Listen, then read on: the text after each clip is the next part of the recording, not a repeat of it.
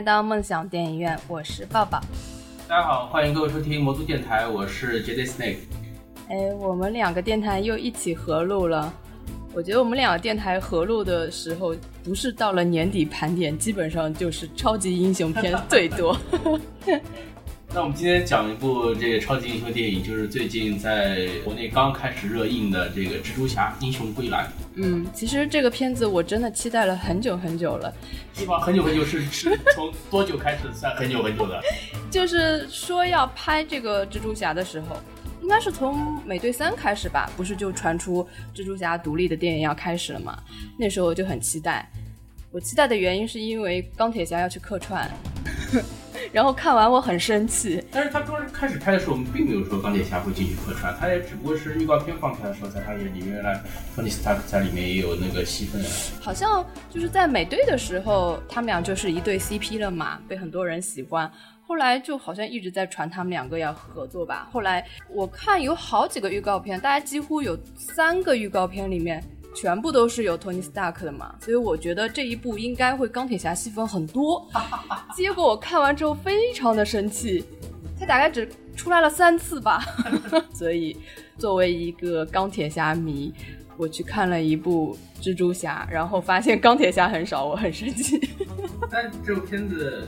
其实我看到的时候，我就估计到，就是它这个里面钢铁侠出来的戏份能够超过蚁人里面那个带翅膀会飞的那个，就是能能够超越超过那位老兄，我我已经觉得很不错。是证明还是至少还是在戏份以及这个场景上面还是有所超越的，我觉得已经可以。因为它毕竟是一部就超级英雄的一部这个独立电影嘛，跟美队三这种打着内战旗号的还是有一点不一样。不指望就是说他跟钢铁侠两个人都是。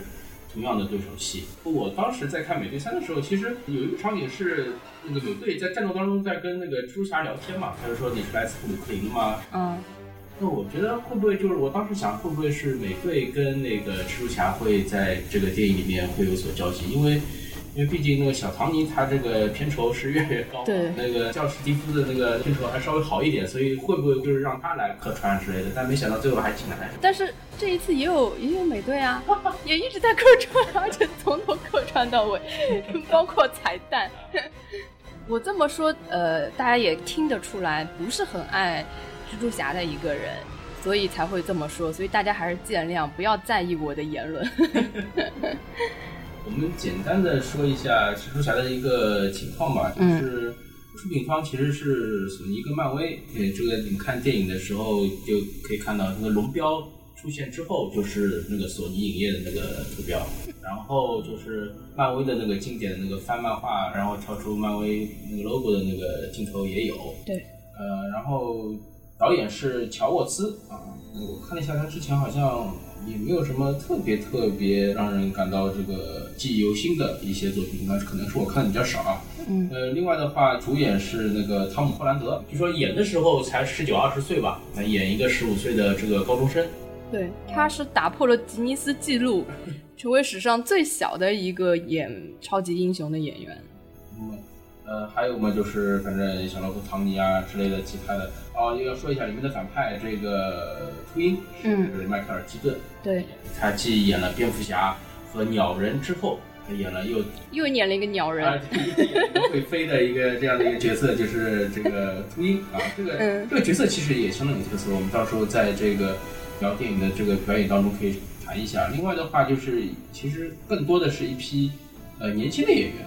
我不一一的说了，那么这个这个片子其实也很有特色，就是说这个高中里面基本上除了蜘蛛侠以外，其他好像跟他演对手戏的那些同学大多都是少数族裔。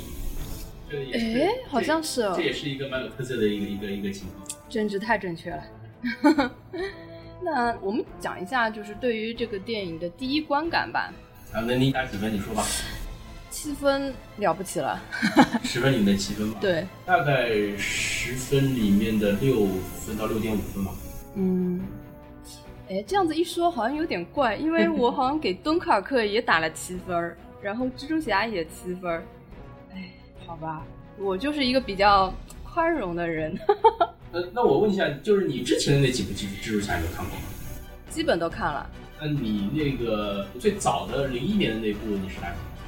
那个因为实在太久了，我不记得，但是我的印象还是蛮好的。就是你说的是老版本的三部曲的第一部是吗？对，那一部我感觉还蛮好，因为我是一个很喜欢看起源的人，所以我一般对于起源的片子我都蛮喜欢的。但是后面两部我就特别不喜欢，因为那一部是托比马奎尔演的，对吧？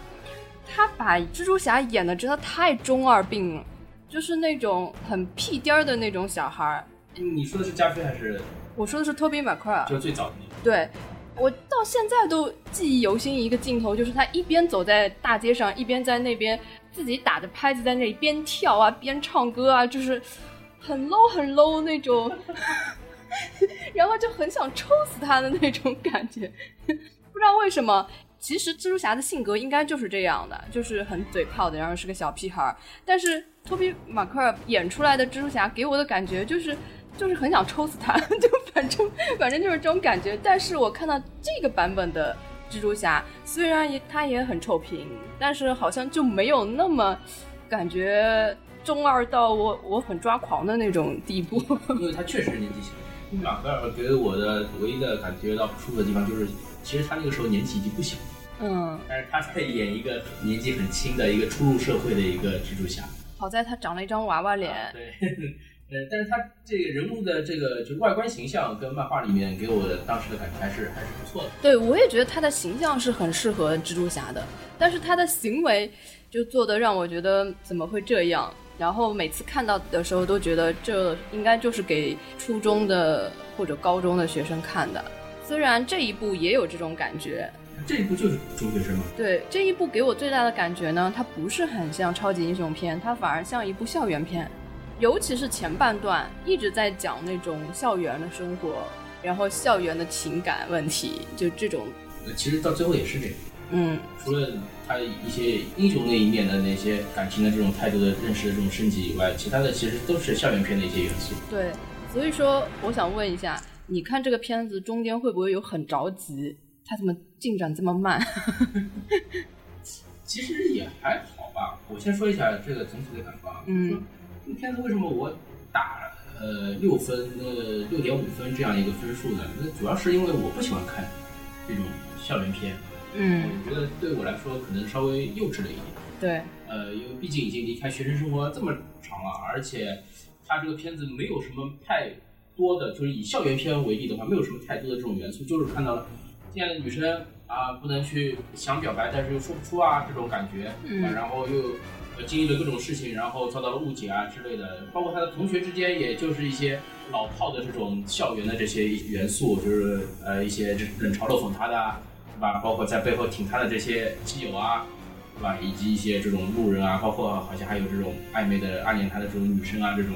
就也也就也就是这样一种感觉，嗯，就是你去看那个美剧《超人前传》，也是这样，就是讲超人那个高中生活的那个时候，就就是这样一种感觉。他们觉得就是觉得是一种简单的一种重复，嗯，没有给我这种太多的这种新意。就像那个蚁人，你说他这个片子搞笑无厘头吧，这个蚁人也是一个很逗逼的一个人，但他的这个故事的话，它里面有这种呃。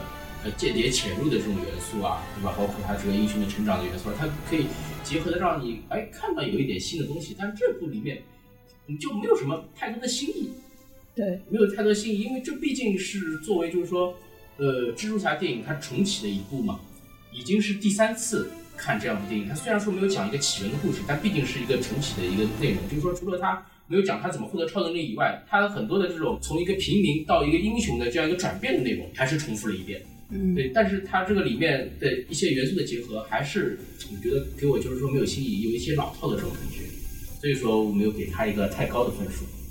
对，其实我也有这种感觉，就是觉得可能我们这个年纪已经不大适合看他这种类型的片子了，而且我觉得这个片子它可能我们所说的缺点，也有可能是它的优点，就是它的定位很明确，它就是定位在那些读书的时候。就是初中啊、高中这帮孩子，他的代入感特别强，因为他的一个打开方式就是以一个高中学生，他们十四岁就已经高中了嘛，反正就是就是以一个高中生的一个形象切入的，而且又很屌丝。我觉得他的开场是做的非常好的，开场是直接接的那个美队三嘛，就是讲他去执行这个任务之前，然后那个钢铁侠呃派他的管家去接他，送他战服，然后他自己在那里自拍嘛。我觉得这个打开方式特别好，也特别符合就是他的同年龄的人，就是我哇，我终于有一次要。执行一个这么牛逼的任务，要看到传说中这么多牛逼的英雄，那种感觉我觉得传递的特别好，而且令他的同龄人的观众肯定有很大的代入感。然后以这个方式为切入点，他就等于是站在了一个巨人的肩膀上，他不需要像其他的几部蜘蛛侠要慢慢的交代啊，一步一步讲，他就直接就已经。就是进入一个特别好的行驶到一个很很好的一个道路上了，但是它后面进展就好慢好慢，就完全进入一个校园片的一个流程了，所以我就觉得，你就觉得就是其实他一开始的时候已经是在一个等于是超级英雄的一个顶端了，就已经是在复联里面。在内战中占一份子，然后突然又被打回原形的这种感觉是吧？对，而且他虽然可以以这种方式去定位，定位是一个很臭屁的，然后呃一个比较中二的一个学生的模样，然后看到这种大人物都一惊一乍的，我觉得这都很好。但是就是你已经打开了这个局面之后，你不需要又回去走一遍校园路线的这个套路了，你就可以他的性格。保留对吧？然后你的情节还是稍微走超级英雄一点儿，因为我们毕竟看的是一部超级英雄片。但是你看他的反派也是一个特别特别弱的一个反派，而且实际你看他做了些什么呢？我觉得他没干啥事儿。然后最最危机的关头也是钢铁侠帮他去解救的，所以我就感觉很像那种校园里面。嗯，渴望成为超级英雄的那些小屁孩儿，然后小打小闹了几件事情而已，只不过他有了一套比别人更牛逼的战服而已。啊，嗯，其实我觉得也也是一个，至少给我感觉来说像一个败笔一样，因为给我感觉就是一套低配版的钢钢铁侠。钢铁侠战衣，就这样的一个感觉，他没有体现出他蜘蛛侠的他自己的那这些特色来。呃，我打个比方，就像零一版的托比马奎尔的那第一版，嗯，他当时就是出品的时间延后了很长时一段时间，就是因为有那个九幺幺的事件发生，嗯，九幺幺事件那个飞机撞大楼把双子塔给震塌了，然后他当时其实有一个很经典场景，就是说他对付那个绿魔，他最终是在双塔之间拉了一张蜘蛛网，嗯，然后绿魔就撞上去把他给那个抓住了，是这样一个结果，但是。那个时候正好碰到就是双塔倒掉了，那不可能就是说我再在大电影中呈现这一个方式。一个是人家会觉得，哎，你蜘蛛侠真的双塔有危机的时候，你为什么不出来？对吧？这是一种。另外一个就是说，有的人他觉得这已经是个灾难了，你再把双塔在大荧幕上呈现，是一种对他们的心灵造成二次伤害，所以他们就把这个这一段给改掉了。但是你可以看到，就是说，不管是哪一部的蜘蛛侠，就之前的那五部里面，他始终是自己在想各种各样的办法。因为因为他的能力其实就是就是吐丝、飞檐走壁，就这么一些能力。那他会通过这些能力，把自己就是一点点改造成，就是说能够适应对手，能够去啊打败对方的这样一个存在。但是这部里面，他其实在依靠他战衣的那一段的时候，其实更多的是在依靠那个钢铁侠。对。给他提供的帮助，而不是他自己在开动脑筋，在在怎么样在弄。嗯，我是觉得我也能理解他为什么会这么拍，因为你说托比马奎尔他已经是这种类型的了，然后加菲他又拍了一版是那种比较青春类型的，然后。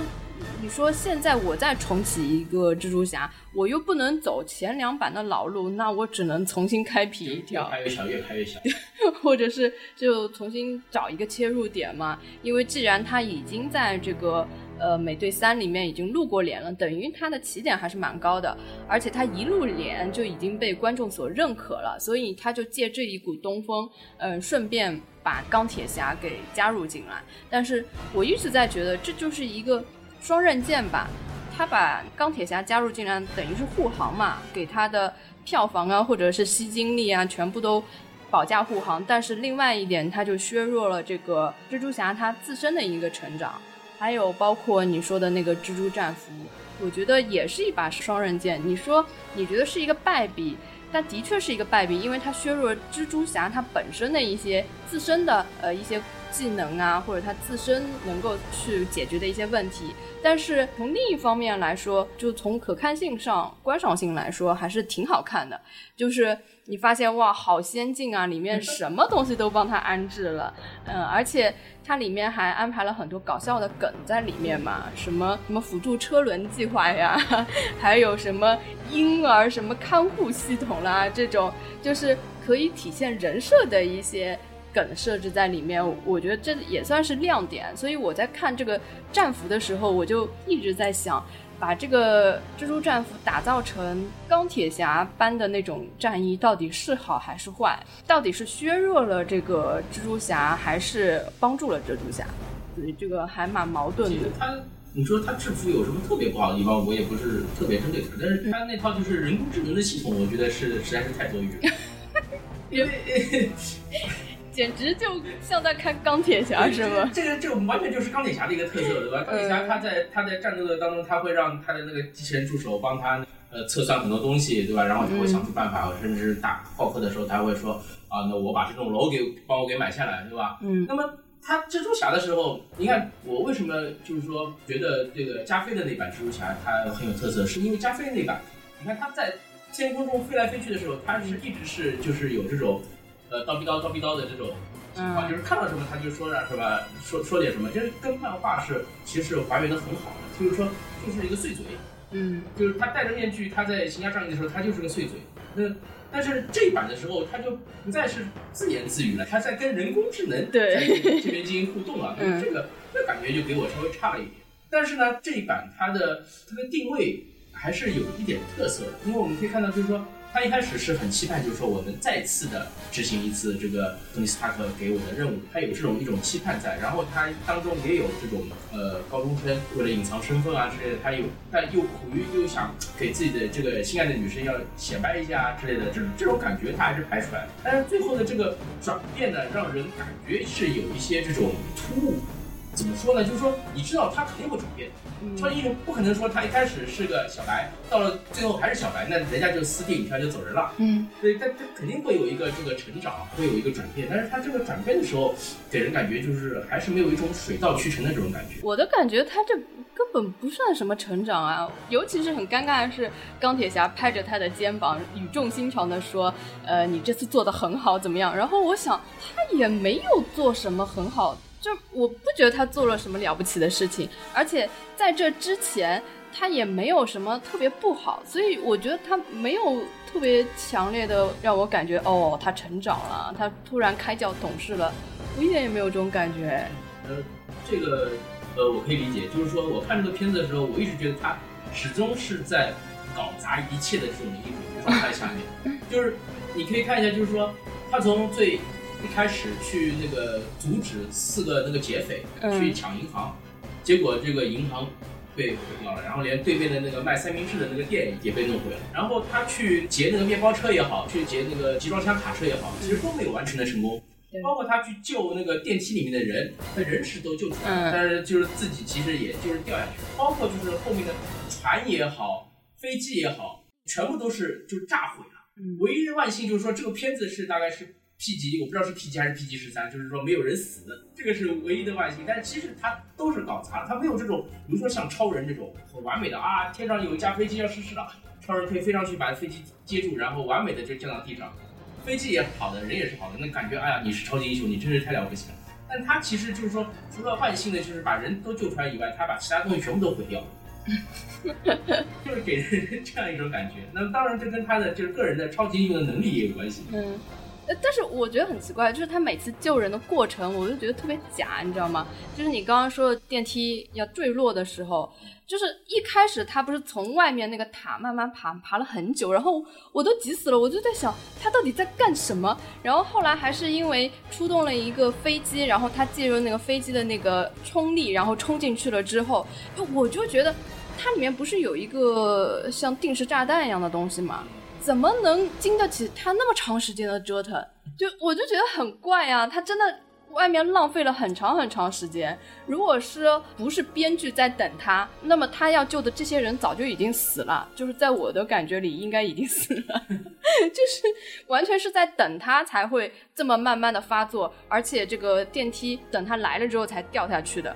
要不然我觉得早就掉下去了，能坚持那么久，好奇怪哦。这个就是电影嘛，总总是要在最后一刻的时候把人给救出来的。就是他这种久到有点让我觉得啊，好不合理啊。你唯一感觉到不合理的地方，其实就是他一开始在外面爬的时间太长了。对，爬了很久很久。如果说很快的就爬到顶上的话，你就没有这种感觉。对对对，还是来得及的。嗯。那为什么你会觉得这么久？其实他并不是从这边就开始的，他一开始的话还在赶路。嗯，他连那个地方他都没到。是呀，那个时候他已经发觉，哎呀，这个这个东西要爆炸了。然后那观众肯定知道他肯定要爆炸，对吧？那么这些人肯定要遇险，那么已经有这个心理预设在了。但是前面呢还有一段这么长的这个前戏在，你在路上赶，他的人工智能还告诉你你要跳过对面那辆卡车，你能够往那个方向才对，对吧？对。才跳跳过去之后到了现场，然后他才开始爬，爬了之后发觉这个窗户还进不去，然后再想办法进这个窗户。那这一一系列的事件，那其实里面是生死的时间是很短的。对我就是这么觉得，而且我看这一段的时候，就是包括我身边所有的人，因为他有一个很长的镜头，就是远景拍这个蜘蛛侠在慢慢跑，都觉得哇塞，他拍的也太慢，他到底在干什么？就觉得这样你真的能救到人吗？然后还有就是在打秃鹫之前就有一幕，我觉得特别的奇怪。秃鹫不是把那个屋顶的那个横梁压下来砸在他身上嘛？然后他说不能靠我的战衣，我要靠我自己的力量，我要爬起来。然后我这点就很疑惑，就是蜘蛛侠他到底就是如果没有战衣的话，他自己凭自己的能力到底是比普通人要强很多吗？强很多。但是他的强到底是强到什么程度呢？因为他这种强，在他脱去制服的时候从来没有体现过。就给人一种感觉，就是他没有穿制服的时候就是个普通人的形象，然后他在这个桥段呢，突然又觉得开挂了吗？这这这这这就是那个没有起源故事的一个 缺点了啊！这边要稍微科普一下，就是说你看过那个前两部，就是那个加菲，包括托比马奎尔的那那两部的话，就发现就是说他一开始的话是个体弱。也不说体弱多病的那个高中，就是比较瘦弱的一个高中生，然后经常是被这种呃这种校园霸凌啊，就是专门被欺负的这种对象。然后唯一的他的优点就是脑子好，就很聪明，天才。然后他被蜘蛛咬了之后呢，那个托比马奎尔是很明显，就是他原来是戴眼镜的，突然发现他不不近视了，他戴了眼镜反而看不清了，因为那个近视眼它有度数的嘛。他脱了之后发发现看得很清楚，然后身上的那个感官，就是体毛啊、体肤啊这种感官也敏锐了。然后再过了一段时间，就是他发现，就是说这个身上就是自然而然的有了那个六块腹肌，啊，就是说他人格的体格也是变变得变得更加强壮了，就是这样的。然后，呃，你可以看到，就是说像托尼马奎尔以及加菲，他们是没有这个所谓的钢铁侠的战衣的，他们是纯粹的就是靠这个人的这个能力在这个飞檐走壁。你你想想看，如果说给你根绳子，你让你在那个摩天大楼当中荡来荡去的话，你能够？有有这样一个反应出来吗？对，就是前面两版我都能感受到他们自己是有一点超能力的，起码体格比普通人要强。但是这一版，因为在这个前面还有好几次，他都是随随便便被那些呃小流氓就给你看到他打的所有他被打飞出去的，用外星人武器给打飞的啊，没有说就是说普通人一拳把他揍飞出去的这种没有。都是要么就是拿插土的那个铁拳，要不就是用其他什么外星人武器打了车子，然后他被车子在那个力量在打飞。哇，那可能没有仔细注意，但是就是给我一个很混淆的一个感觉，就是他凡是没有穿这个战衣的时候，他就特别弱。有这样的细节，就是在那个美队三里面，就是当时钢铁侠。一开始去找彼得帕克的时候，彼得帕克不是还是，呃，说我只是个普通的高中生啊，怎么样啊这种。然后钢铁侠就是把那个录像给他看，说你一个普通人能够单手什么接住一辆卡车啊之类的，这个肯定不寻常。然后他才不得不承认，原来我就是那个蜘蛛侠。对，但是在这部电影里面，他确实没有，好像是没有很明显的，就是说，哦，这个身体机能方面有什么。呃，特别的地方，但是你可以看到，就是说，他一开始没有开启人工智能的时候，嗯，他在这个大楼楼宇间飞檐走壁的时候，他其实靠的都是自己的这个人体的感官的这个来进行，就是说这个穿越的。就是一般性的人的话，你就算练过体操，我相信你也不可能在这个楼宇之间可以弄成这个样子。嗯啊，给你一套那个那个手腕上发出那个蛛丝的这种东西，你就能你就能这样穿，我相信也不行。对，我是能知道，就看这电影能知道他肯定是在弹跳力呀，或者是这种呃什么飞檐走壁的能力上，肯定是跟普通人是不一样的。但是我不知道他具体的就是他的机能、他的体能，具体的跟普通人有多少不一样，他就是没怎么表现过。他其实是体格是已经是超越一般性的普通人，这个这个是肯定的。但是有多强，其实电影里面没有明确的说。嗯，所以说其实也不算很强，因为他顶这个也蛮吃力的。因为这这个是漫画里面的一个经典桥段，嗯也算是把它复原出来。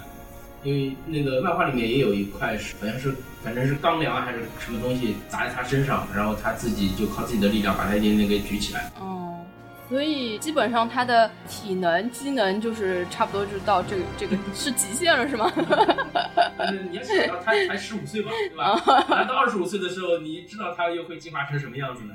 好吧，嗯，那看来还是要稍微介绍一点儿，就是变成蜘蛛侠之后会对自身造成一些什么变化，我觉得还是要稍微拍一拍，因为前面的几个版本。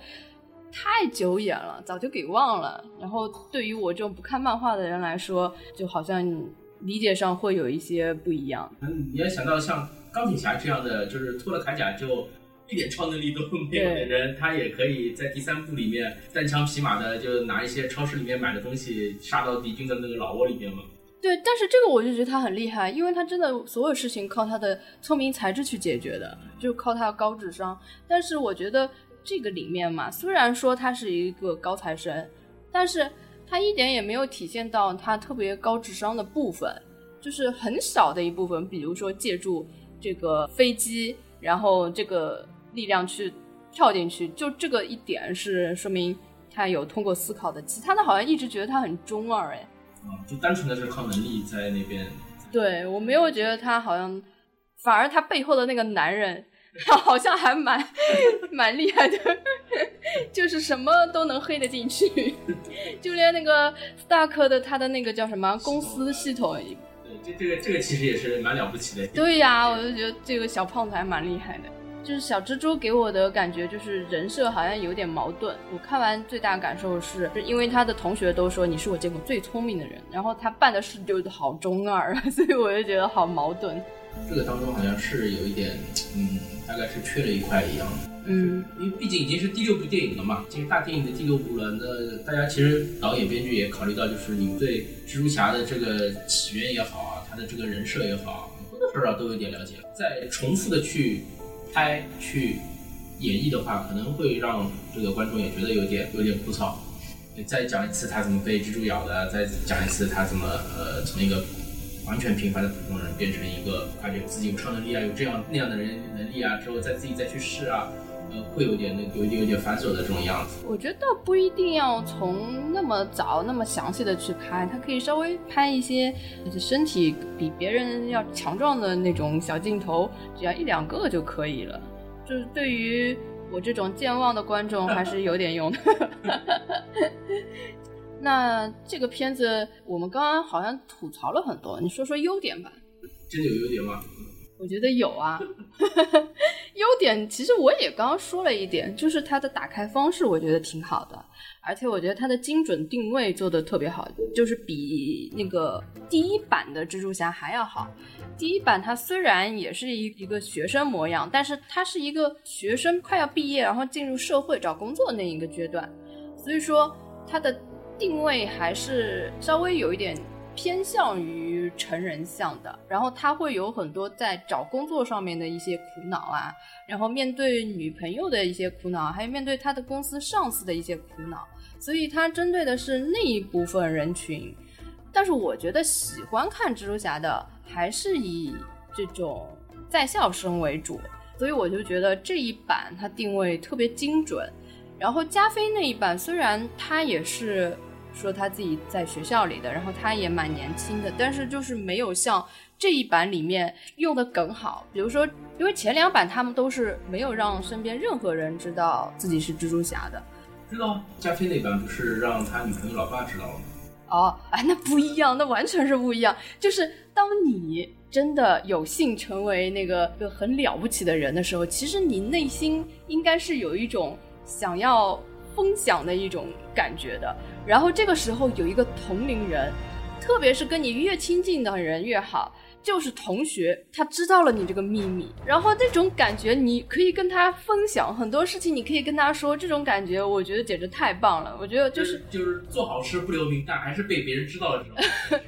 对，而且就是被陌生人知道，其实还没有快感那么大，但是给认识的人知道了，这种快感是很好的。而且不仅是快感，就是在你失落失意的时候，有一个人能够理解你，还帮你出出主意。就是那种你背后的男人那种感觉，就是特别好，所以我就觉得特别符合现在的小朋友。他梦想中，他如果自己成为一个超级英雄，然后身边有一个好朋友可以跟我分享秘密，我觉得这种切入点简直太棒了。然后我们这一代的小朋友，他们肯定都是看着这种超级英雄大人物成长的，所以他们一直有一个仰望的一个那种心态嘛，所以。如果把它带入到现在这一版蜘蛛侠里面，他们也会跟这个小蜘蛛有一模一样的这种心理。尤其是当这个蜘蛛侠他有可能跟这些传说中的人物合作的时候，那种心理是你简直无法言喻的，你知道吗？就是前面两个版本都不可能有这种嗨点。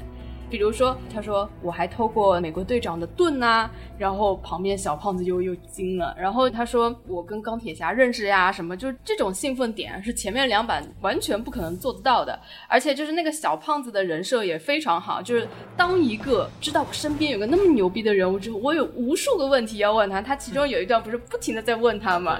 然后这段我也觉得特别好笑，就是让你觉得我即使不能成为蜘蛛侠，我能成为蜘蛛侠背后的那个男人，这这个角色也是很好的。所以我觉得这一点让我觉得还是做的非常不错的。但是这种我觉得只要点到就好了，太多呢也就没意思了。其实他这个电影里面藏了很多梗，待会儿讲优点的时候可以讲一下。哎，我们现在就在讲优点啊。那我说一下，就是因为我最早接触蜘蛛侠呢，是因为那个时候上海台他放过那个蜘蛛侠的那个动画片，嗯，呃，应该有个几十集吧。其实他讲那个年时段呢，是他去报社打工的那一段，嗯，其实就演的就是托比马克的那一版的那个时代，就是说是他一边在报社打工，然后报社的老板呢对蜘蛛侠是很不满的，对，是一个社会反社会的人物，一直是要报道。蜘蛛侠那个负面的这种新闻，然后彼得帕克呢，他作为蜘蛛侠呢，他又要去行侠仗义，然后他当中有一有一集我记得很清楚，就是说是美国队长到里面来客串了，然后他们机缘巧合就是两个人要对打嘛，打的时候蜘蛛侠又不小心就是有的大楼是外面有一根旗杆伸出去是有美国国旗的嘛，然后蜘蛛侠站在上面的时候不小心把美国国旗也撕下来了。所以 当时大家就觉得你居然对付美国队长，还把美国国旗也撕下来，你肯定就是一个这个反动派了，就是大家都对他很厌恶嘛。后来有一个新的危机出来的时候，美国队长和他一起去把那个新的坏蛋给干掉，那么大家才重新才接纳他。那么这个版本也有这样一个镜头啊？对，也也差不多。那么我本来一直希望是这一版里面他可以跟美国队长有更多的互动呢，没想到虽然有美国队长，但是互动比较少。呃。这一版里面呢，我觉得最大的优点呢是导演乔沃兹。虽然说他之前我就刚才说他好像在我这边片单里面没有什么太大的名气，但是他是一个实实在在的蜘蛛侠的粉丝，所以他在他的电影里面藏了很多很多跟蜘蛛侠系列相关的一些梗。这个是一个一个很奇怪的一个情况，在一个蜘蛛侠的电影里面藏一个关于蜘蛛侠的梗，这这个本来就是比较奇怪的。比如说他这个一开始漫威那个片头的时候。漫威那个片头哗哗哗哗字幕翻出来的时候，它背景音里面有漫威的那个就是主体的那个音乐，嗯，呃，然后同时它里面还穿插了就是托比马奎尔那一版里面那个蝙呃蜘蛛侠的那首歌，嗯，Spider Man Spider Man 那那首歌，他把这两段音乐杂糅在一起，把它呈现出来，包括就是呃在电梯里面救了女主之后，它是倒挂着的，然后人工智能那个凯伦跟他说你要。快点亲他怎么样啊？那个时候就是其实跟一版的那个蜘蛛侠就是一个倒挂的亲那个就是 Mary Jane 的那个镜头是致敬的。嗯，但是没亲着。这这个里面有很多这种致敬的点，包括就是说他的那个好基友 Ned 在问他啊，你会不会指挥蜘蛛大军啊？你会不会产卵啊？你会不会这个吐毒液啊之类的？当中他这个毒液就是蜘蛛侠系列电影的那个一个反派之一，没错，他就是那个黑色的推把罐，第三部就是黑色的那个蜘蛛侠。嗯，黑化的那个，啊，对对，就是近的反派之一。包括他说你会不会指挥蜘蛛大军啊？其实就是在说蚁人可以指挥那些啊蚂蚁，嗯。其实它里面彩蛋有很多，在网上可以查得到，居然有四十个彩蛋。这个我觉得可以给那种深度影迷或者是漫画迷去挖。四十个也算是少。哦，好吧。但是就是对于我们这种普通的观众来说的话，对，有有的有的彩蛋，基本上你不看漫画的话，你根本就不知道。对。呃，比如说。那个他当中有一段是去讯问一个黑人反派嘛，他把人家的手给固定在后车盖上面，然后用那个这个审讯模式，嗯嗯，然后他说话那个声音很怪，那个其实就是蝙蝠侠黑暗骑士里面，他那个蝙蝠侠穿上战衣的时候那个声音啊，那个声音你听一下你就知道。是有点像，然后然后很怪，然后呃根据漫画的设定的话，就是说这个黑人他在电影里面说到他侄子很喜欢蝙蝠侠之类的，那在那个终极宇宙里面。他的侄子最终是变成了那个蜘蛛侠。哦。啊，就是也是一个黑人的蜘蛛侠，就是啊对，就是在彼得帕克死掉了之后，就是由他来接替担任蜘蛛侠。那么就就像这种彩蛋梗，你一般性的这个呃中国的观众其实不可能知道的，嗯，对吧？包括他这种漫威大楼的这种梗啊之类的这种，呃，其实很多他是藏得很深的。比如说他们那几个女孩在那边聊天的时候。说呃，说不定蜘蛛侠这个面罩下面是一个烧伤的男人。那么说的其实就是私事。嗯。那么包括就是他们这一群女孩里面有一个金发的小姑娘，嗯，一直是梳着加菲那一版的那个女主的那个造型的那个发型，她其实也是一个致敬。然后这个女孩其实，在电影里面是叫 Betty，她在一版的漫画里面，她其实也是蜘蛛侠女朋友。所以说，你不要看蜘蛛侠的。作为一个屌丝，但是他女朋友其实是很多的。对啊，而且这版能够看得出来，好像就是这一版他的这个现任的女朋友，可能在下一版应该要换了。对，因为另外一个女的，她自己已经说了嘛，我的真实名字叫 MJ 嘛，其实就是说，其实她就是 Mary Jane。嗯，但是哎呀，为什么也是一个，也是个少数族裔？对对对，而且哎也不漂亮啊，我真的外貌协会，我就看到长相的就。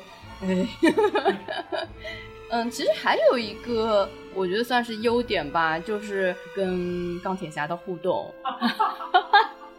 我们聊了半天，聊过来了是吗？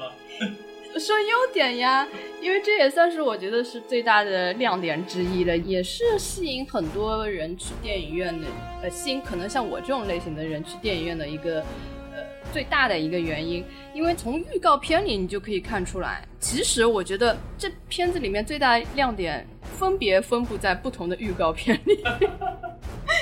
有一版预告就是，呃，钢铁侠不是送他回去嘛，然后他要打开车门的时候，蜘蛛侠就抱了他一下嘛，然后钢铁侠就说，呃，我不是要抱你，我只是帮你开门，我跟你还没那么熟，这就完完整整在预告片里面呈现了。结果看的时候，这果然是一个亮点。然后还有就是他在自拍的时候说：“看，这是美队，这是钢铁侠什么？”然后不是还有一个蚁人变巨大的那个画面，这也是预告片里面。那我觉得这也算是这部片子的一个亮点。然后这个片子里最最大的一个亮点就是，呃，他不是用那个蜘蛛丝把两个劈开来的那个游轮给绑在一起的时候，然后钢铁侠是出来帮他。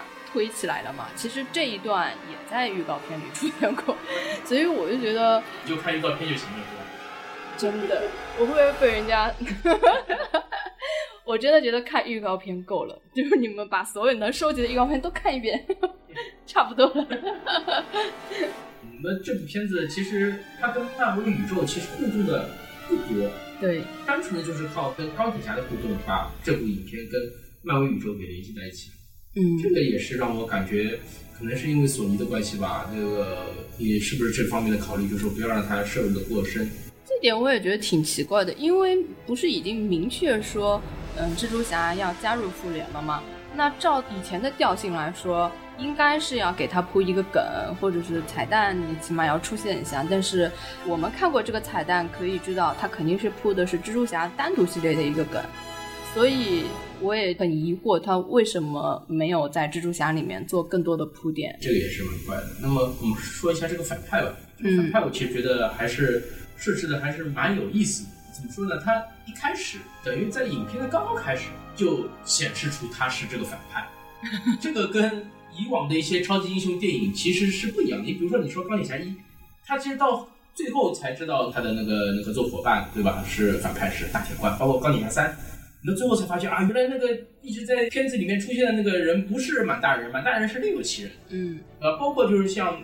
哪怕像美国队长二这种，你对付九头蛇，你根本就不知道到底谁是好人谁是坏人，你根本就分不清了啊，就是会有这样的情况。但是这个片子不一样，他一开始就告诉你谁是反派，啊，就是这个迈克尔基顿他演的这个就是 T，啊，他们这群人就就是就是坏人。我本来以为会不会后面再隐藏一个更加深的 boss 啊，或者怎么样啊，结果没有，到最后也是。对，而且我还有一个猜测，就是因为他本身感觉好像是冲着钢铁侠去的。所以我在想，他是不是因在报复钢铁侠的这个途中，然后蜘蛛侠来插了一脚，就变成了他跟蜘蛛侠的一个对立了。结果没有，他也从到尾也没有冲着钢铁侠怎么样。对，这个反派就是有意思，就有意思在这里，就是说他也是个苦逼，他很苦，对吧？他是为因为生活所迫，他不得不进行一个以违法的行为、违法犯罪的一个行为来进行反抗的一个。地步就是说，他这个本来已经是把身家都卖了，接了这个单子，结果被这个政府和托尼斯塔克给给搅黄了。嗯，那那么他就不得不去，等于是逼上梁山了，真的是像梁山好汉一样，开始劫富济贫啊。他就是开始偷一点外星的这种装备来弄了。但是八年过去了，他一直是很低调的在做这个犯罪事业，而且是越做越大，这个也是很了不起的，说明这个人是很有脑子的。包括就是说他自己在。车上这么一点点时间，他就能够推算出，呃，你这个彼得·帕克，你就是蜘蛛侠。嗯，就说明这个人其实是很有脑子的一个一个人，他是非常有具有这种战略性的。呃，这个我要补充一下，就是你刚刚说的，他其实不是政府的人，他是一个损害控制局的。然后这个局他也不是受托尼·斯塔克的管辖的，他是属于那种。呃，专门给那种街头级别的英雄收拾烂摊子的。然后他后来生意越做越大了之后，就跟毁灭博士啊、神奇四侠、神盾局这种，呃，就签合同。因为因为漫画版本不一样，这个公司品牌商业公司，它有一个版本里面是钢铁侠跟那个呃，就是金并，就是那个 Kingpin 金霸王，他们金霸王是反派嘛，对吧？那托尼斯塔克肯定是正派，他们两个人都是。都是纽约一霸，那么他们组成了这个公司，就分别拥有股份的。对，在电影里感觉好像也是属于托尼斯塔克公司。对，因为电影里面新闻里面放到了，嗯，就是说是这这个公司，然后跟托尼斯塔克是签了合同还是怎么样，反正就是对专门来处理这这些事务，因为他们觉得就是你托尼斯塔克把那个自己造成破坏，然后自己来赚钱，对，就这种感觉，所以他们最后就反了，分歧反抗了，就变成这样了。所以我当时感觉，就是这个秃鹰应该会针对钢铁侠去做一系列报复。而且因为这么多的这种外星的这种产品啊，你说这个其他瑞人的这些残骸也好，包括奥创的这些残骸也好，嗯，其实最后都是归到钢铁侠那边，肯定是钢铁侠再来研究嘛，对，对吧？再来研究，再来造成东西，所以他要去偷这些东西，去抢这些东西，最终对付的都是钢铁侠。嗯，所以我当时就觉得他没有走这个套路还蛮神奇的，因为就是我们看过好多，比如说复联二。然后钢铁侠三，反正好多就是这这种关于钢铁侠片子，最终的反叛都是因为钢铁侠一时说错了一句话，或者是一时我没有瞧得上你，然后就是当初你瞧不上我，然后过几年我就让你高攀不起的那种，然后我就要来就是跟你对抗到底。然后看到这一版的时候，一开始也是这种调性嘛，我想好了，钢铁侠又莫名其妙的树立了一个反派，结果。一点都没有，而且他好像是一个感觉亦正亦邪的一个反派。呃，他这个人呢，就是说他很聪明，因为他知道他斗不过钢铁侠的。对，他人家一直在，就是他的部下一直在挑唆，就是说我们是不是去搞一下大的，嗯，一次去去偷钢铁侠，对吧？但是他一直不想去惹，嗯，哪怕就是说他最后就是说在船上的时候，不是那票结束了吗？他意识到就是说他已经被钢铁侠跟联联邦。那联邦调查局都给盯上了，知道他逃不掉了。他那个时候他在想，他是不是就干脆就搞他大，他就收手了。其实是这样，他之前一直是就是跟部下也说也好，你们不要在公共场所开火，对吧？我们要低调，我们要暗中的来进行发展，因为他无非就是想赚点钱，对呃，那么你们部下们，你们也有好日子过，对吧？我我家里人，我也可以照顾我的家人，就无非就是这样。嗯，所以说规模也不是很大，也就来来回回也就这么几个人，就是一之前一直在工程队帮他打工的那几个人，嗯，去去卖卖一些这种垃圾，但是他们都很聪明，他自己改造也好，他的那个下面那个人帮他一起改造也好，就是可以把这些外星产品就改造成功，呃，各种各样这种稀稀奇古怪的这种武器。就是彩蛋里面其实有显示，这个秃鹰他最后有可能会站在蜘蛛侠那一面，因为他不是碰到了他在监狱里面嘛，啊，那个是蝎子，那个是啊蜘蛛侠另外一个反派。然后那个反派就跟他说了几句话，就感觉好像就是这个秃鹰应该以后会帮蜘蜘蛛侠，我是这种感觉啊。因为是这样嘛，因为那个索尼他一直想拍那个极恶六人组，嗯就这六个人都是等于也是像一个反派联盟一样。那么它里面有那个章鱼博士，有秃鹰，有蝎子，有电浆王，加菲那个第二部里面的那个会用电的那个，然后有那个沙男，有那个毒液，这这些其实大部分都已经在大电影里面各种版本都出现过了。那么这六个人组起来就是极恶六人组，是索尼一直想拍的。这个彩蛋有可能就是延续到，就是说可能接下来会拍一部极恶六人组，或者说是呃蜘蛛侠的第二部里面会涉及到这一块。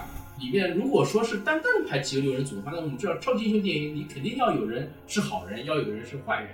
对吧？你 不可能说我就是这个六个人，我在那边穷凶极恶的作恶，然后故事就结束了。那这这个政治观不正确啊，对吧？那肯定可能里面几个六人组里面有几个是好人，有几个是坏人。那么最后他们内讧啊，或者怎么样，或者说有人配合超级英雄啊，把这个事情给解决掉，那会有这样的考虑。因为蜘蛛侠也救过他嘛，所以他有合理的转变的动机嘛。嗯，就是说这个人呢，以超级英雄的这个标准来看啊，嗯你说他特别的恶吧，也没有特别的恶。他电影里面唯一的作恶就是杀了一个自己的同伴，对，呃，其他的呢就是无非就是卖一些军火嘛，嗯卖一些外外星的军火，自己自己造的这种军火。那这这是他这个片子里面唯一的作恶。你说他这个十恶不赦嘛？那肯定跟跟小丑啊这种都都比不上。所以说可能还是有一点这种能够洗白的地方。那毕竟像像那个蜘蛛侠，就是托比马奎尔那一版里面，像章鱼博士这种最后都能洗白，对吧？像那种什么绿魔还绿魔这种，最后都可以幡然醒悟啊，因为这个我是受了病毒的这种控制啊，对吧？但是你做的比我好啊之类的，然后然后然后再死，对吧？嗯 那都都能洗白。那像他这种的话，应该洗洗白应该也不算太难，就这样。那么从能力上来说呢，他确实是弱了一点。呃，有有几种感觉啊，就是说一种就是他的这个翅膀，其实在电影开始就出现了，就像我们刚才说的，其实他一开始点了这个人就是秃鹰，因为你看到这个翅膀了，嗯对吧？你看过预告片就知道他就是反派了，就是这样。嗯，包括他在电影的这个当中，他也没有一个装备的升级啊，明显的这种升级改造啊之类的，不像奥创，他一开始可能是一个残破的机器人，但是他到后面把自己的改装的越打越好，越打越好，呃，也没有这种感觉。但是级别不一样对，，你就一直觉得他这个人就就是就是这样，就是他们本来就是个草台班子嘛。这个盔甲就是也不是跟钢铁侠一个级别的，对吧？你你你你搞搞什么呢？就是照我的感觉，就是说这个片子，你如果说让那个像奈飞的夜魔侠啊，或者杰西卡琼斯啊，想办法去打，也能把他给打下来，不一定要蜘蛛侠来出手，呃，对吧？如果说你把他稍微能力再改的强一点啊之类的，你说跟钢铁侠嘛也可以打一下，而且你说他跟蜘蛛侠打，即使蜘蛛侠打不过他，蜘蛛侠随便喊一声爹，然后钢铁侠就来了。你看这个片子就不会有危机感。我觉得这个片子里面有个还蛮好玩的，就是他不是去偷那个钢铁侠那飞机上的装备嘛，然后那个装备在送上飞机之前，他的管家不是在统计嘛，什么有反浩克装备，啊什么雷神的雷神的腰带。腰带呀、什么的，就那腰带就是 M M 打头那个腰带嘛，他读了几次都读不清楚，最后就说是个魔法腰带。对，反正就是很多超牛逼的东西。然后你想，如果他这一飞机的东西要是被谁偷去的话，那简直不得了啊！其实意义也不大，因为毕竟他这个销赃他也销不掉。张铁侠真的要把它找回来的话，应该还是有很多很多办法。一召唤全都飞回去了，是吗？实在不行，你找幻视嘛，有幻视跟星空女巫在这个地球上没有搞不定的事情。天哪！就感觉这级别差的太多了，根本没有办法在一起玩。我们刚刚说了还蛮多亮点的，对吧？所以说，为什么最后你还是给这个片子打了六分呢？因为它毕竟这个故事虽然说新意比较少，但是它。融入感还是比较强的。他这个地校园里面有 Bruce Banner 和 Howard Stark 的这种照片啊，对吧？包括他们在上课的时候还聊到了那个佐科维亚协议啊之类的，就是跟之前的这种漫威电影都有联系互动啊。包括他在一些细节方面，就是说这个导演很喜欢藏梗，他可以在一些细节方面他做的很到位。比如说他们拿那个拳头，有个像铁拳一样的，可以打出去，打的力量很大嘛。嗯，那个拳头其实就是在美队三里面那个插骨用的那个拳套。啊，那个时候可能你没有注意，就是说美队去打叉骨的时候，他把一个拳套给拉下来了，然后叉骨等于是带着另一个拳套自爆了，然后他们估计就是捡垃圾的时候把这个拳套给捡回来了，然后拿着用的。所以说这种梗藏在里面，让你觉得就是说这部电影其实还是在漫威电影的宇宙里面在存在的，但是有点小清新，有点这种少年向的这种感觉，也跟以往的这些老牌的超级英雄又不一样。那如果他继续拍下去的话，你对这个系列还期待吗？我希望就是说，呃，就是两种，一种就是说你反派你再有一点魅力在，让蜘蛛侠可以更加的发挥他自己的极限；另外一种呢，就是或者你就是干脆像走美队三这样的路线，就是你跟漫威宇宙的这个其他人物之间的这个互动与结合做的更加多一些，就这样。比如说你把美国队长叫过来。你再跟美国队长一起拍一部更加好一点的。美国队长再多录几段视频给他。我觉得美国队长这形象就是。在我心里已经完全崩坏了，因为我本来不喜欢看美队的一个很重要的原因就是它太主旋律了。然后你看它在这里的应用，简直已经到了一个令人发指的地步。什么惩罚学生留下来的时候要美国队长帮他们做爱国教育，什么要遵纪守法之类的。然后上体育课还要给他们做这种爱的鼓励。哦天哪，这个形象简直在我这里已经毁得一塌糊涂。我去买票看的时候，卖票的这个营业员还专门跟我说，呃，片尾有两个彩蛋哦。我想，哎呀，这么好呀，他。影院现在这个服务这么好啊，这个还专门提醒一下。以前是最好就是结束了出字幕了就快点赶你们走，对吧？现在还跟你说两个彩蛋。他他是不是想要看你们笑话？等了那么久，结果营业里营业里面而且比以往的等的人都多，等等到了第二个彩蛋。特别的郁闷是吧？被耍了。对，因为我一开始想它两个彩蛋嘛，一般性一个彩蛋呢是它这部单体电影的呃一个后续的介绍，嗯，对吧？比呃比如说就像奇异博士里面他讲的那个默默的男爵，他去把别人的这个魔法力量都收回来，那么就讲下一步的反派就是你了，那就肯定对付你。那么这这是一个彩蛋。另外一个彩彩蛋呢，它应该是会跟那个漫威的宇宙，对整个宇宙的这个推进啊有一点关系的。那比如说，他奇异博士跟这个雷神在这边聊天，对吧？那么，那么我想，第一个彩蛋是关于极恶六人组的，那么后面的彩蛋应该是跟啊接下来的这个复联三应该有点关系了，看看吧。结果啊，美队果然是出现了，但是什么呢？大家就自己去看吧。而且等了很长很长很长时间，真的，我我那一场的人基本上走光了，然后就剩下我一个人在那里等，好尴尬。我前面坐的那排人呢，都是几个女孩子嘛，已经有点等不下去了，你知道吧？他们看到那个字幕，哦，往上面移了结束了啊，想要来了，结果呃又移出来一段，然后一首歌放完了，不是又放了一首歌，大家怎么还没结束啊？这个。所以如果听众相信我们的话，最后一个彩蛋可以不用等。我节目到时候把这段剪掉。天哪！那你还有什么展望吗？对今后的这个漫威宇宙？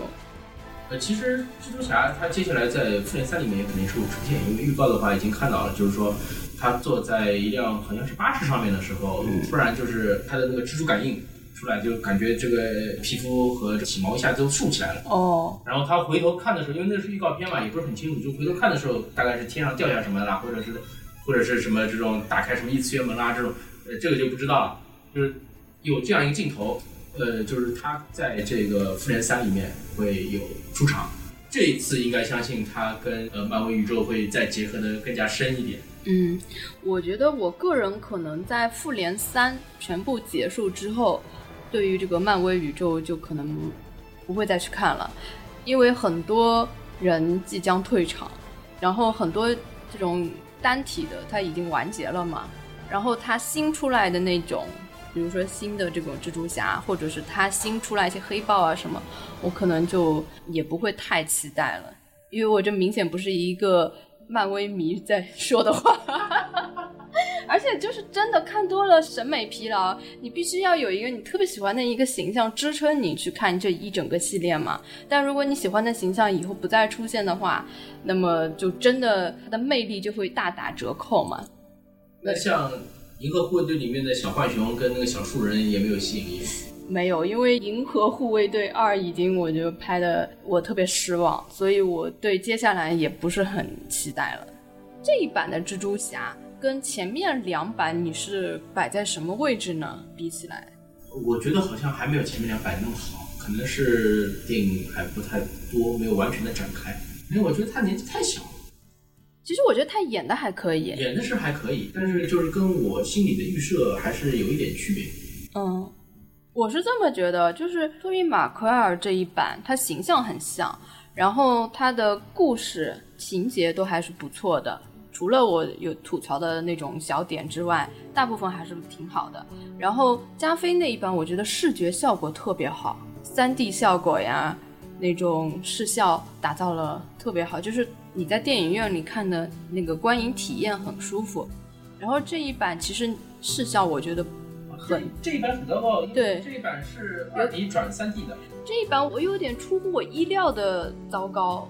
国外的话，它是因为它本来就是二 D 后期转三 D 的嘛，嗯，国外的话是有二 D 版本和三 D 版本的，你可以选择的。但是到了国内的话，就全都变成三 D 了。除了三 D 以外，它的 CG 特效我觉得做的也很差，就是我很意外，因为这已经发展到这个时代了。它肯定只能比前面好，不会比前面差的。但是我觉得跟那个加菲比起来，肯定差很多。而且，它那个不是胸前飞出来那个小蜘蛛嘛？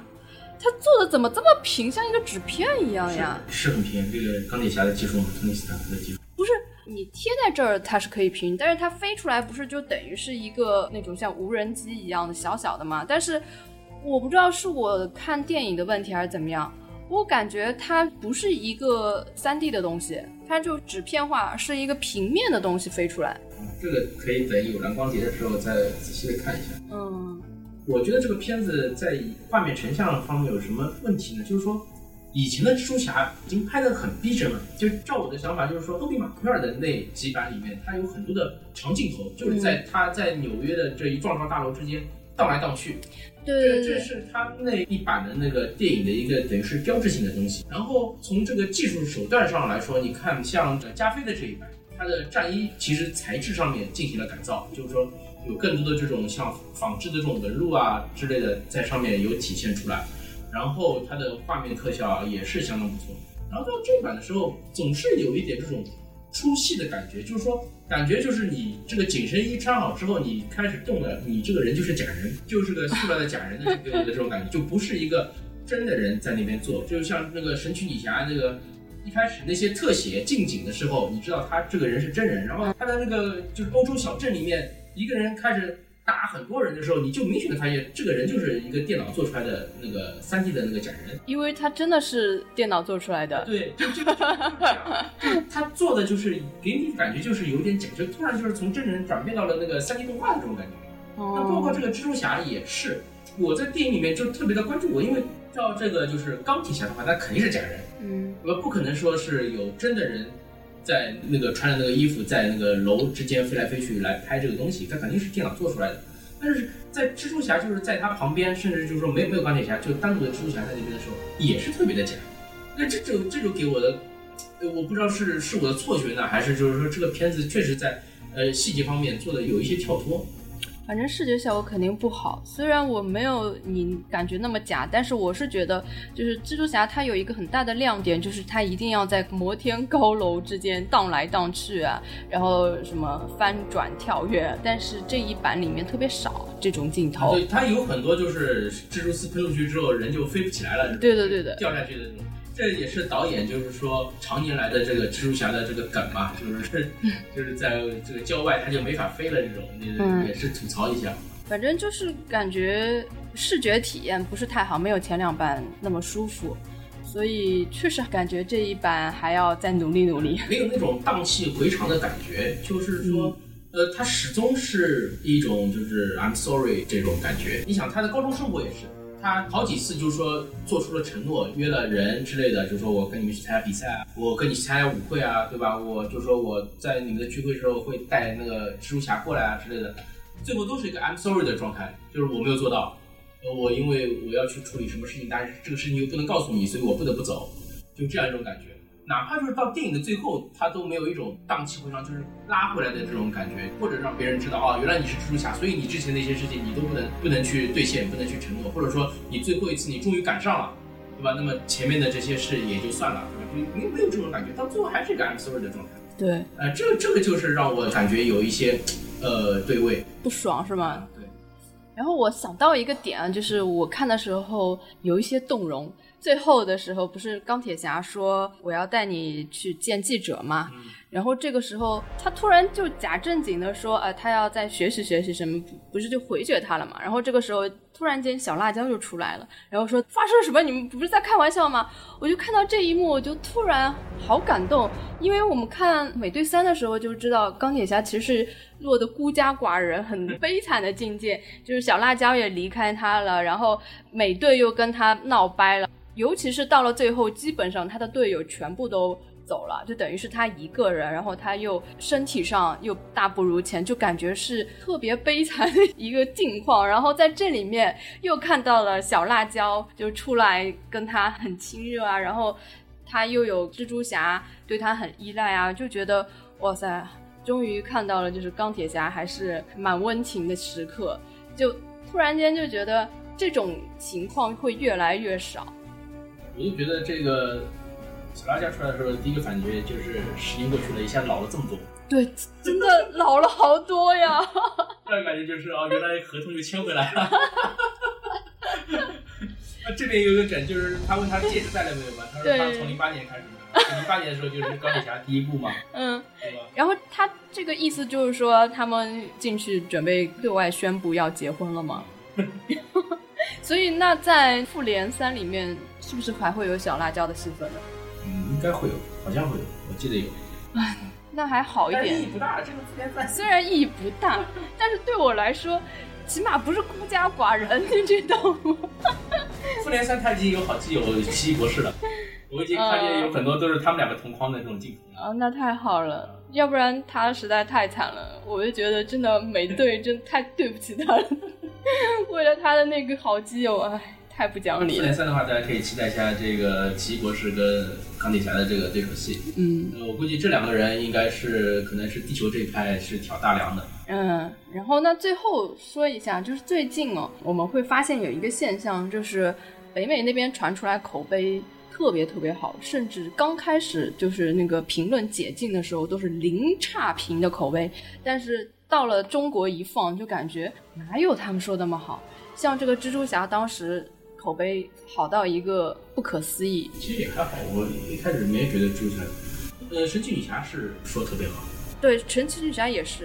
蜘蛛侠刚开始就是那个烂番茄解禁的时候，也是新鲜度特别高的。呃，因为因为漫威的每一部电影其实。一开始没有引进的时候，在海外传进来的传闻都是特别好，你没有听到说哪一部说，哎呀这一部很一般，或者说这部特别差之类的，都是特别好啊。没有想到，就是说，包括奇异博士也好，包括蚁人也好，呃，包括那个银河护卫队的一也好，就是包括二也好，都都是这样，都是说，哎，这部片子没有想到这个又拍出这个怎么样的新的高度啊，对吧？让让人感觉又是耳目一新啊，真的是太棒了，超越了之前的所有漫威电影啊。基本上都是这样的话，但是所以已经已经让我感觉到有些疲劳了，你知道吧？就是知道他们这个套路是怎么样。但是漫改电影也就算了，除了漫改电影，其他的电影也通通是这么说的。比如说《敦刻尔克》，比如说像那个《极道车神》，它的口碑都是好到一个。车神也是特别好啊！车神这个片子，看这个阵容，看这个预告，我就觉得是其实是一般的一个片子。但是他当时就是刚解禁的那个口碑都是好到爆的那种，就属于呃你一定要看系列的。但是看了之后，因为你抱了一个特别高的一个期望去看，看完之后都觉得啊也就那么一回事，所以我就觉得以后真的可以不用那么相信这种。像《极道车神》这样的片子，那我因为我现在也没看过啊，那个照我的这个理解，就是看他这个预告片的以及他这个片名的这个解释，那无非就是要不就是像《速度与激情》这样飙车的，嗯，来回飙。对吧？要不就是像这种呃纽约大劫案啊，或者说是这种其他的什么十三罗汉一样的，就是靠脑子来偷东西。他这个片子呢，他的视角不是在那些盗匪身上，他是在一个帮盗匪开车的司机身上。这个司机呢，他的车技很好，然后呢，他的拍摄手法跟《银河护卫队》类似，他就是在飙车的过程中会配合各种呃复古的流行音乐。踩着节奏点，让人觉得很爽，就是可能跟看《速度与激情》的爽还不一样，因为《速度与激情》它的配乐，它不会是这种 MV 式的配乐，它就等于是像 MV 一样。完全是为了这个节奏去控制这个画面的，所以说它可能会让人看完之后有一种非常爽的感觉，但也不至于说就是达到跨时代啊这种特别好的这种。那肯定不会。所以说他当时说，呃，北美的这个暑期档特别牛逼啊，就是有很多就是那种呃你们不得不看的片子，然后口碑都特别特别高。然后传到中国来一看啊，也就那么一回事，所以我觉得也也真的以后我不会再 那么迷信北美的高口碑了。其实今年我觉得暑期档就是这几部片子都是。一般没有什么特别出挑的。对，我觉得这个可以代表一个现象，因为其实这一次北美的这个暑期档结束了之后嘛，就是有人统计，其实他们是十年以来最最差的一次票房表现，就是一朝回到十年前。所以说你也能看得出来呀，就是观众也并不是那么买账啊。你虽然口碑吹了那么好，但是它票房为什么还是如此惨淡的？它最惨淡的一阵子，你知道？我是从什么地方体现？就是当时我们国内上的一些小片，就不要说《战狼》了，什么《杀破狼》啊这种，还有一个叫什么《暗黑者》啊这种，它都能在全球的票房里面排到前三名的。所以就可见它这个市场真的 惨淡到何种地步了。所以说，也有可能是是不是他们？市场比较淡，所以反而他们的口碑要不停的吹嘘。啊，对，肯定你宣发这一块也要也要做到一点。嗯，那你觉得像这个《金刚狼三》，你觉得还可以吗？还可以吧，但是也肯定不是到那种很经典的那种，只能说还可以吧。其实我一直觉得，就是说像今年的超级英雄电影的话，它还是有一些特色的。但是你说有很大的这种变革吧，也不至于。我觉得整体好像都不是很好。像《银河护卫队二》也差很多嘛。它作为一个续集影片，确实是有很多这种缺点在。嗯。而且他想延续一代的这种风格啊之类的，但是没有做到这种特别特别让人耳目一新的这种感觉。然后像《神奇女侠》的话，它当中确实，哎，我看到确实有一些这种对女权的这种展现，包括她一个这个女性导演嘛，她的这个视角来拍的话，确实跟这个男性的导演确实有不一样。但是真的看了之后，也没有觉得说啊，他跟这个叫什么以往的这些片子啊，有什么这种颠覆性的这种突破啊之类的，这倒也是没有。我是觉得我比较失望的是，嗯，那种你预期中，它虽然口碑很好，但是你还是觉得它并不一定会特别好的片子不好，那也就算了。比如说《神奇女侠》口碑特别好，但是我觉得它那么好是有原因的，因为大家都喜欢加朵，对吧？就是。露大长腿这种肯定是很多男性在打分，这个我是有预期的。还有一些就是，比如说我本来就觉得，像比如说《银河护卫队二》，我也觉得它肯定不如口碑那么好。但是我本来真的觉得蜘蛛侠会很好，因为它的这个预告片剪的就很有新意呀，就跟其他的超级英雄片完全不一样，而且就觉得它真的是把那个蜘蛛侠。从一个很新的一个角度切入进去，就是让蜘蛛侠有一个人生导师一样的人物陪伴他成长。因为以前的英雄他都是靠自身嘛，尤其是像蝙蝠侠这种的，要靠自身的毅力，不停的就是突破他那个。前无就行。对，就是反正也没有看到过现在这种形式，是一个小英雄让一个老牌英雄带着他成长，这种模式已经是老牌英雄了，天哪！这对我们来说不就是老牌英雄吗？就是这种模式让我觉得真的会很新颖，而且可能会拍的特别好玩，然后到时候又会有很多梗，又会有很多 CP 出来，各种期待嘛。结果没想到实际的效果是蛮沉闷的吧，所以我是失望在这一点。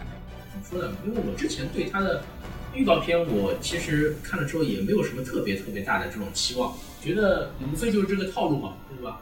这 个我也不指望说他这个片子能够像美队三一样，这个钢铁侠的气氛跟蜘蛛侠气氛是这个相互是对等的，这个是不可能的。就像我前面说的，他跟那个猎鹰，就跟蚁人里面的猎鹰一样，能够出两个脸来那个衬托一下，就已经算是不错了。但是我没有想到他这个校园戏可以拍这么多。对，哎，这个实在是让我感觉是太不好了，因为很多这个桥段啊，一猜就猜出来了。比如说他要去参加派对，说。朱家是我的朋友，他肯定会登场的。你知道他肯定就不会登场，对吧？这个电影才刚开始三分之一，他就是向所有的人都展示说我是蜘蛛侠，这个不可能啊，对吧？然后他去参加那个爬山的比赛，然后目的就是为了去阻止那个反派。嗯，那我已经预感到，就是说他不会参加这这个比赛了，肯定会失约，对吧？然后他要去约这个女主去参加舞会，你想那个时候。电影大概还半个多小时，你也知道他肯定最终要跟反派再再打一场，要收尾的。那也就是预感到说这个舞会一定是呃不会圆满的，对对对，去参加完他肯定也会失约的，嗯，对吧？那所以说这这些桥段你都猜到了，你就会感觉这个这个电影好像有有点点低龄化，嗯，就这样。那么这就是让我感觉很不爽的一个地方。呃，唯一的一个亮点就是他这个秃鹰。他女朋友的爸是他女主的父亲，对对对，点是是一下子让我给卡住的。嗯，不过我当时看到他开门的时候，我我想你跟蜘蛛侠一样，一脸懵逼，一脸懵逼。我就想有两种可能，一种就真的是他父亲，嗯，但我马上想不对呀，女主是个黑人，结果他老婆是个黑人。对，那么我在想，难道是他已经猜到了他这个身份，然后就去劫持他女主的家人？嗯。啊，那么我就一点点走进去，然后等女主的那个妈妈出来的时候，真的是吓了我一跳。我没想到，哎，真的是她的那个父亲。然后，哎，这一点设计倒是给我蛮新颖，但是后面又套路了，哎，又开始走套路了。这个，这个就让我感觉，哎，很很不很不爽的一点。然后，他的那个飞船上面有那么多就是过去的这种啊复联的装备也好，这种垃圾也好，对吧？这种东西。那如果说他战斗的时候可以。用一下，利用到这些东西，哎，那么感觉可能还会再好一点。那么是，同时也是在发挥蜘蛛侠的他他的自己的这个聪明聪明才智，对吧？因为他那时候没有没有战甲了，那么他灵活的利用这个地形优势啊，或者说是这些装备的优势啊，那么可能哎，一方面你会感觉他跟漫威有有更多的互动，对吧？另另一方面，他体现他的这个聪明才智，但是也没有，最后就是在沙滩上面也反正就是反复的拉嘛。秃鹰它要飞走，然后我就拿蛛丝把你拉住。那我要我要我要从那里掉下去了？那么我马上再用蛛丝拉飞机也好，拉你秃鹰也好，反正我就是这样反复的拉，就就这么点招数，最后就赢了，就就是这样一种感觉。那么他的给我感觉呢，就是更加的像那个奈飞的里面的那些，就是夜魔侠啊、杰西卡琼斯啊、铁拳啊这种，呃，社会平民化的英雄。那么如果说能跟他们进行互动，那么我觉得可能感觉上比这种，呃。钢铁侠也好啊，其他的也好啊，这种更加高端的英雄啊，之间会有更加多的这种啊互动感。高端的英雄，或者或者你就是让他全程指导，对吧？真的是对。你比如说一开始的时候让蜘蛛侠就是孤军奋战，嗯，那最后一战的时候，呃，反派升级了，那么然后钢铁侠过来跟你蜘蛛侠一起把这个反派打掉。对，我一直期待这个画面。可以，对吧？呃，尤其是像那个钢铁侠第一部里面那个大铁罐那个反派，其实，在漫画里面就是蜘蛛侠、绿巨人和钢铁侠三个人去打败的。那你这一部里面，你既然已经出钢铁侠了，你为什么不这样设计呢？这样设计的话，你你这个一个层次的递进不就更加好？肯定是钱没有到位。哎，你这现在你这个电影就感觉就是越打越惨，越打越惨。一开始的时候你还是。那个复联的内战，然后有一些战斗里面，比如说钢铁侠来救你啊，还来帮你解决问题啊。到最后一战的时候，你就是连战甲都没有了，然后连帮手也没有了，就靠自己一个人。啊，当然虽然他要成长嘛，就凸显出来你英雄的成长嘛。但是你这个画面的呈现的方式就是越来越低，越来越低。对，所以就让人感觉哎，有一点这种不爽，不是说意犹未尽，就是完全就是这种不爽。对，就是从头到尾我们没有高潮。我觉得钢铁侠肯定他出场次数应该是有规定的，要不然的话他肯定会多利用一下。这个其实我觉得不存在这个问题，为什么？因为你这个托尼斯塔克他可能是有片酬啊之类的这种考虑的，嗯，但是钢铁侠这个形象是属于漫威的，我可以派一帮子机器人。这倒也是。他已经好几次只是用了机器，而没有托尼斯塔克。你你比如你你像钢铁侠三一样，咵一下子来一帮机器人，然后由蜘蛛侠来指挥他们啊，你们来这这这这快点来帮我打那边啊，对吧？来一起来这样互动，那么也可以。你托尼斯塔克你连声音你都不用发，你就让那个机器人的那个那个 AI 的声音过来就可以了，对吧？这这样也可以。那么你也可以设计一些桥段，那你也是跟漫威宇宙在进行互动，因为只有钢铁侠可以做到这样。你既然霍克啊、雷神啊或者美队啊，你都得露脸。只有钢铁侠你可以做到，就是兵不血刃，不用花钱。当然，特效也要花钱啊，对吧？这个来来来做到这一点。哎，你给漫威找了一条特别好的道路，以后教他们如何省钱，就全程就用钢铁侠就好了，不用肉身出来了。天哪，好惨呐！好吧，我觉得聊的也差不多了，你还有什么需要补充的吗？呃，就是虽然说这部片子我们这边评价好像听起来并不是特别好啊，嗯但是这个后面的彩蛋还是很精彩的，大家可以去看一下。我觉得这是一个坑爹的人。呃，另外的话呢，就是说今年接下来因为呃总共六部超级英雄电影嘛，那么接下来还有两部在十一月份，一部是雷神三，嗯一部是 DC 的正义联盟。那么今年的话，DC 其实看下来还可以，呃，至少神奇女侠不像去年那两部那么让人失望，至少还是可以看的，对吧？不需要什么这种加长版啊来去对它进行的补完啊之类的。然后雷神三的话，它这个画风其实也是大变啊。呃，从预告和从海报都可以看出来，它更加的向银河漫威这一块靠拢，向银河护卫队这边来靠拢了啊。就包括就是后面复联三里面也是直接就是那个银河护卫队和雷神这边就是接上线了。那么可以看到，就是说这一部里面可能会有更加多的这种太空戏，嗯，呃，反正目前为止还是很期待的我，是相当期待这部。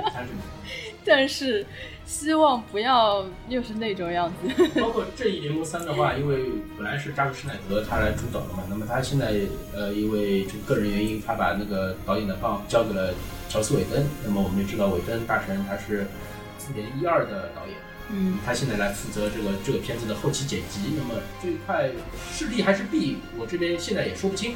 但是我还是相对来说还是比较期待这个正义联盟，它这个这一部最终的一个呈现方式。我就坐等吧，